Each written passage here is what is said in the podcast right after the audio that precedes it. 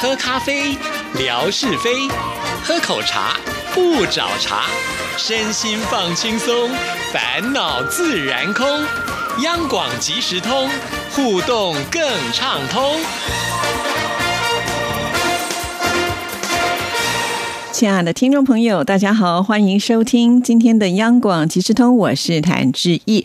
今天呢是中秋节，所以在这里呢，祝福所有的听众朋友月圆人团圆，中秋节快乐。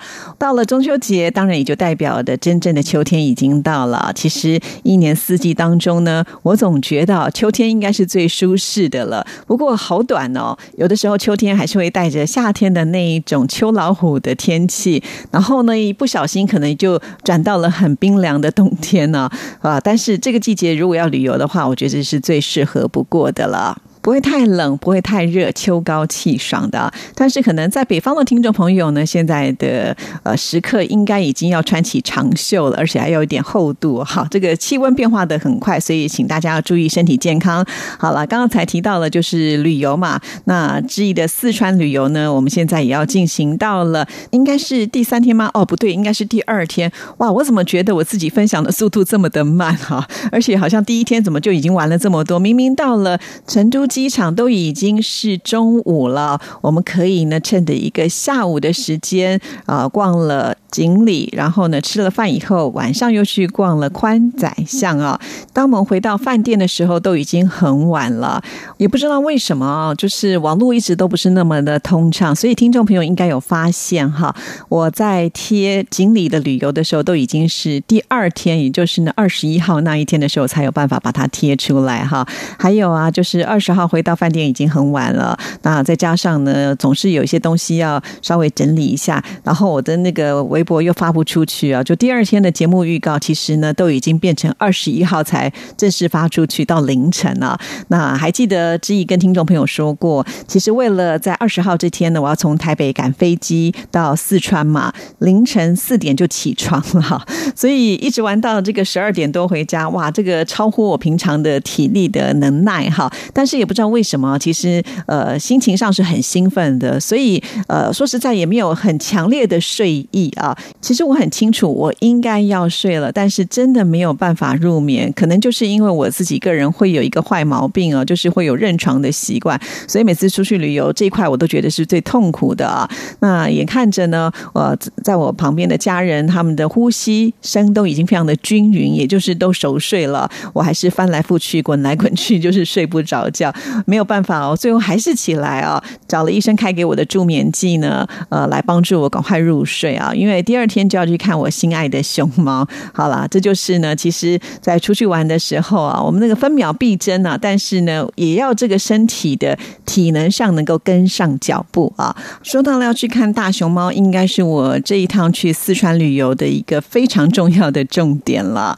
可能也有受到我妈妈的影响哦，因为我妈妈在很多年前的时候，她就已经去这个九寨沟旅游，好像呢也有到这个呃熊猫的培育基地去呃看这个熊猫啊，因为他有买那个熊猫的玩偶回来，而且呢还拍了一张就是在熊猫基地所拍摄的照片，而且做成磁盘呢，就放在我们家客厅的这个呃前面，所以我经常会看到这张照片，我都在想说啊，有一天我也要去这个地方啊，所以当呃霞总强。总知道我要去成都的时候，他们就问我说：“有没有想要特别去哪里？”我只说了一个目的地啊，就是我要去看大熊猫。就在这一天呢，我要完成我自己个人的一个心愿呢，所以心情是特别兴奋的。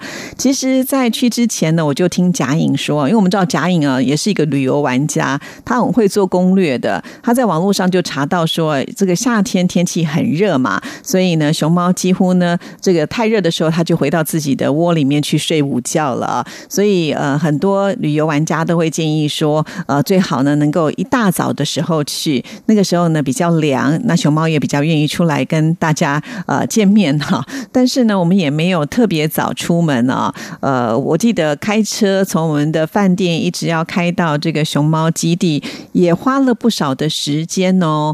当我们快要抵达目的地的时候，才发现哇，怎么突然之间要塞车了啊？原来啊，要去看大熊猫。的人很多，而且呢，连停车场都已经爆满了，所以呢，他们就采取了一个交通管制，在要进入大熊猫的这个培育基地前面的大的呃这个车道呢，就把它完全封住了。如果要进去的人，必须要靠双脚走路进去啊。其实我们也走得蛮久的，将近有一公里的那个路程啊。平常其实我在台北比较少会走这么多路啊，其实走起来还是有点小小的吃力哈。当然，因为不是说这一公里完了，因为我们到了这个熊猫基地之后呢，它这个基地也是挺大的啊，而且显然呢，它应该算是一座山哈。当然，这个起伏不是说非常大的山啦，也就是说它的高度海拔不是那么的高，但是有高低起伏的这样子的一个路程嘛哈。那当我们到了熊猫基地的时候，就发现哇，人山人海哎，也不输给呢前一天我们去的锦里或者是宽窄巷啊。我就觉得真的是千万不要挑假日的时候出来玩，更何况呢，我们还不是假日，是平日啊，也不要挑暑假的时间出来玩。其实我心里面有好多的疑问呢，我想说啊，在中国大陆有很多的动物园也都有熊猫啊，不管是北京、上海，甚至呢，霞总跟我说，乐山的动物园里面也有熊猫啊。对呀，为什么呃自己可能住家附近都有熊猫，还有这么多的游客要来这里看大熊猫啊？后来我想想也对啦，其实，在台北动物园里面不是也有三只熊猫，我都看不过瘾，还漂洋过海 飞来这里看熊猫，就表示很多人其实跟志毅都是一样的，就是会被这个可爱的动物给着迷住哈。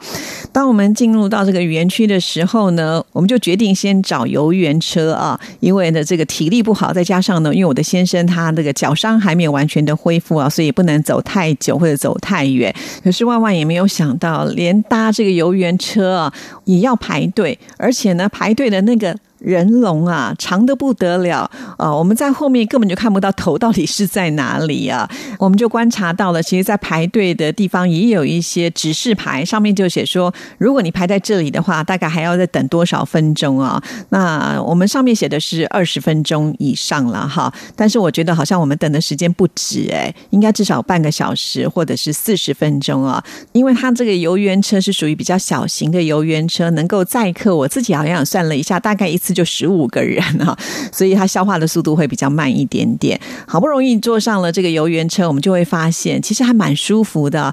呃，因为当天的天气说实在没有很热，而且整个培育的基地呢设计的也很好，有些蜿蜒的山路，那你就会看到有很多种植不同的这些树木，尤其是竹林啊，特别的漂亮。我们也知道熊猫喜欢吃竹子嘛，所以有很多的联想可以在一起。但是不管怎么样，就是沿路我们都可以看到非非常非常多的游客。好了，其实呢，这个游园车把你接到山顶啊，这个距离并不是很长，一下子就到了啊。那我还记得当时呢，工作人员就跟大家说呢，从这边进去呢，就可以看到很多的熊猫，大的小的通通都有。好，非常的兴奋了，大的小的都有。于是呢，我们就跟着人群的方向呢往里走啊，走着走着，哇，又要排队了，因为人真的很多，看熊猫也是要排队的啊。好，那终于来到可以跟熊猫很接近的地方啊，但但是呢，我会发现，呃，这个熊猫在这个偌大的环境当中呢，它似乎就变得比较小一点点的感觉了。而且天气热吧，所以它们呢都会躲在，比方说树荫下啦，啊，或者是不是那么明显的可以让你看的那么的清楚啊？尤其是第一只让我们能够见到这只熊猫的时候，我觉得所有的人都是非常的兴奋哈，因为毕竟呢，来到这里，我觉得好像是经过了千辛万苦，走了很远的路，都不知道流。了多少汗啊？也不知道呢。这个自己的体力呢，已经耗入了多少，才有办法见到第一只熊猫的这样子的一个画面呢？而且呢，还只能看到它的背部，因为它没有转过来，你也看不到它的正脸。就看到呢，所有的人都拿起手机，不断的拼命的拍，拼命的拍啊！当天呢，我也带了这个自拍棒，总是希望能够呢拉最近的距离，能够跟我们的这个可爱的熊猫来拍照。但是真的很遗憾，我 最后也没有成功的跟熊猫拍合照。啊，因为实在是没有机会啦，连就是单拍到熊猫我都觉得很难，总是要挤挤挤挤挤啊，才能够。挤过人群啊，站在第一排。就算你站到了第一排，你也不一定能够拍得到熊猫。有的时候是角度不对，或者是呢，它被什么东西给挡到了。甚至有些熊猫呢，还是很调皮的，就直接爬到树上去。那树上有树干又有树叶啊，你能够看得到的熊猫的比例呢，真的是不太多哈。所以前几只看下来之后呢，我就觉得啊，好像我没有办法尖叫，我没有办法呃兴奋到说跟我想象当中的那种很贴近的画。面是有距离的。哎呀，真的是小小遗憾，但是也没办法。至少这次真的是看到很多只啊。这里的设计其实它并不是把所有的熊猫圈在一起，看得出来呢，其实它们都是有被隔开来的。大部分呢，应该是一个区域，就至少会有一只熊猫。那有些熊猫呢，甚至就躲在这个室内，根本不出来，那你是完全看不到的啊。所以呢，你会觉得好像没有办法同时看到两三只在一起玩啊的那样子的一个画面。后来到了一个区域啊，之也有拍到，就是熊猫站起来，哇，那个感觉还真的是蛮雄伟的，就觉得好大只哦。可惜那天我始终都没有办法挤到最前面去啊。我后来真的是放弃，就是远远的拍，我是用手机的放大拍，所以呢，就不是拍的那么的清晰啦，哈。但是我有看到，就是熊猫它自己钻到一个洞里面去，然后翻跟斗的一个画面，就觉得很大只，可是还是这么的可爱哈。这就是很神奇的一个地方。通常都是小才会可爱，可是大就这么的可爱了。后来我们就走到了室内里面去，看到了一个更可爱的画面啊，就是呢。才一个多月大的熊猫宝宝啊，就躺在应该算是他们所设计的一张床吧，有两只。那我也有把它拍下来，听众朋友应该也有看到，就趴在那儿。其实呢，他们才刚刚开始，就是呃毛色有点变化。其实我们知道，那个熊猫刚长出来的时候，就像粉红色的小老鼠，是没有黑白相间的哦。啊，直到呢，呃，就是差不多一个多月的时候，就会发现，哎，他们的手跟脚啦，还有眼睛、耳朵呢，开始有一点点的这个黑色的毛长。出来哈，所以就趴在那里，那个样子也是啊蒙透了啊！好多人都停在那，不停的拍照啊，就会听到工作人员不断的在赶啊，往前走，往前走啊，很急的催促着大家要往前动啊！的确，如果我一直站在那儿，后面的人都不用看了，因为人还是非常非常的多哈。其实看到这的时候呢，都已经接近下午差不多呃这个一点多啊，已经过了午饭的时间，可是我们都没有饿啊。主要的原因也是因因为可能很专心的想要看熊猫啦。另外呢，就是霞总一大早的时候带我们去吃了早餐呢，就是这个豆腐脑哈。这个豆腐脑其实呢，跟我在台湾吃到的豆腐脑呢有点不太一样哈。因为我本来就很喜欢吃呃类似这个豆花的东西嘛，所以就很开心吃了很多呃，所以没有饿啊。再加上呢，我因为看熊猫也很兴奋啊，所以也就不是觉得吃饭那么的重要了。但是呃，其实走的还是有一些累。我们一直希望能够找个定点坐下来休息，顺便用餐。就走啊走啊走，就看着这个指标呢，要往向啊这个餐厅的部分。其实还有很多的点我们是没有进去看的，比方说还有红熊猫。其实一开始我就在想说什么是红熊猫啊？我就上网查了一下啊，看到那个照片的时候，我觉得比较像是浣熊哎，好，不知道他们是不是同一个品品种啦。那原本呢，我们也要过去看，但是同样呢，也是排队排很长啊，后来就放弃了，呃，决定呢就是先往餐厅的方向走啊，所以我们这次主要的目的呢，也只只有到刚刚我提到的那一区去看了熊猫。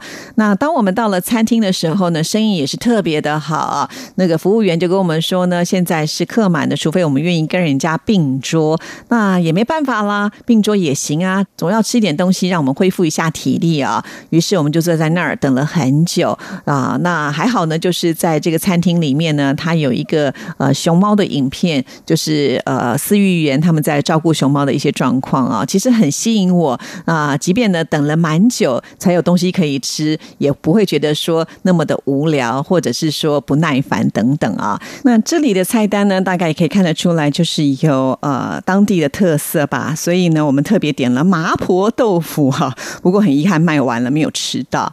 那虽然我们会觉得景区当中。的食物应该不会说，呃，比起一些餐厅做的来的那么的道地好吃啊，但是我觉得也还不错了。尤其里面设计的一些餐点跟熊猫都有关联啊，比方说这里面有很多的竹笋的料理哈。我们知道呢，呃，这个熊猫喜欢啃竹子，那我们人呢就可以来吃这个笋，而且呢，这个笋呢可以包在一个半圆形的馒头里面啊，这个半圆形就会呃有很多的联想了，比方说有点像是这个熊猫哦，圆滚滚的身体啊，或者是说熊猫喜欢吃的这个窝窝头哈。其实呢，他们也有做那个窝窝头，像黄色的小馒头一样的尖尖的，呃，当做主食来吃啊。这样子感觉就好像你可以跟这个呃熊猫或者是猫熊吃一样的食物。我就有看到隔壁桌的一桌外国人呢，他们就有点这个东西啊。但是对我们来讲，那个分量太多了，所以我们没有点。可是这样的设计，我就觉得很有巧思啊。呃，如果我人多，或者是那天胃口非常的好，我也会试着想要点来吃看看，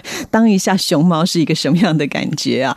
好，虽然呢，这次我去呃这个熊猫培育基地啊，看到的不是说多么大量的熊猫，但是呢，呃，也算是一次看到了比较多只的熊猫，满足了我这么多年来的一个心愿啊。虽然呢，我还幻想的是不是有机会，呃，就是穿上那个隔离衣呀，然后后呢，抱起一只小熊猫，拿那个奶瓶呢来喂它哦。我为什么会有这个画面？就是因为我曾经看过我的朋友哈，他在脸书上所贴出来的这样的画面，多吸引我啊！可是好像这里没有开放，还是说我们没有特别的去注意它了哈？当然，我想没有办法能够进行到每个点，也是因为呢，我们带着一个伤者嘛，那没有办法走太多，再加上我自己的体力也不是那么的好啊。大家还记得吗？因为我们没有办法停在景区里面的停车场，我们的车子停在很外围，所以看完了之后呢，我们还是要拖着很累的脚步 要走回我们的车子上面啊。其实这样子的一个路程，对于贾颖啦或者是霞总来说都是没问题的。可是因为我们平常真的没有走这么多的路，再加上呢，我的先生他的脚真的不方便呢。其实我也担心呢，他就是太过操劳的话，会对于他的这个恢复呢有所影响啊。虽然我也觉得他挺吃力的，但是接下来的行程很吸引我们，所以马上呢也转换了我们自己的一个焦点，那就是要去吃麻辣烫啊。其实，在台湾也有所谓的麻辣烫了，只是想说，既然来到这里啊，来到成都，当然要吃到地的麻辣烫是一个什么样的滋味。当我们来到这一家店呢，呃，据说被安排的就是曾经有韩星坐过的位置啊，是一个特别的包厢。哎，突然之间我们就觉得好尊荣哦。好，那呃，眼前呢看到的是有两锅，而且呢看起来那个红油啊红彤彤啊，辣的不得了哈。但是霞总呢很用心啊，知道呢啊 QQ 他不吃辣，再加上我们这些从外地来的人，恐怕这个耐辣度也不高哈，所以也特别选了鸳鸯锅，有这个。白锅的部分呢，可以让我们来选择吃不辣的。这里的麻辣烫呢，是用呃竹签串起一串串的呃这些食材啊，可以自己的去拿取。我觉得四川人在呃吃这个麻辣烫的时候，非常非常的好买。每一次呢，去拿回来那个串串啊。多到我都觉得哇，这怎么可能吃得完？然后呢，也就是一把全部的就放下去烫，哎，好多，哦因为质疑自己的食量不大哈，所以每次看到这么豪迈的一些行为，我都心里的 O S 都说吃得完吗？吃得完吗？哈，因为不想浪费嘛哈，但是也觉得他们可能是好客啦，所以拿了特别多的东西。我刚才不是说了，在我们桌前的这个呃麻辣烫的汤底看起来就已经又红又辣了啊，但是不是光这样子。而已哦，还要呢自己再去拿他们的这个酱料哈。我去看这个酱料的时候，又有辣椒，我心里想说哇，不是这个辣上加辣哦，这吃完是不是就要喷火冒烟了？可是我觉得在地人好像就觉得这就是很正常的啊啊！对我来讲呢，其实涮过的这个麻辣烫啊，我都觉得味道已经非常的足够，不需要再加任何调味料了。可是呢，他们在桌上就放了一罐，应该是辣油吧？哈，呃，就是你可以像这个罐子把它。打开来，就像我们喝那种鸡精的罐子，打开来以后呢，再加到你的调味料里头去，这也是一种很特别的呃调味的方式啊。所以我就很佩服啊，就是四川人他们既能够吃这么辣，还可以吃这么咸，然后呢又可以吃这么多。可是我看他们的身材保持都维持的很好，路上也没有看到很多呢什么体重过重的人啊。其实我也都没有看到。还有啊，四川人的皮肤都超好哎，好令人羡慕。慕哦。难道吃辣有这么多美容的功能吗？真的好好奇哦。好，就是因为我们吃的很辣啊，为了帮我们综合一下，还点了这个凉粉啊，在这边听说也是非常的有名。吃到这个凉粉，其实有点像我们的串冰，没有直接加那么多的冰哈，里面有很多的料。其中有一种呢，看起来很像我们的爱玉啊，据说他们好像也是用籽去搓成呃结冻的东西，可是口感上吃起来还是有点差异性。然后有很多其他豆类的配料是一个甜点，吃起来很爽口，很舒服啊。所以我觉得综合一下是有很大的帮助。好啦，讲到这就发现，哎，我们今天节目时间又到了，其他就留到下一次再跟大家分享喽，拜拜。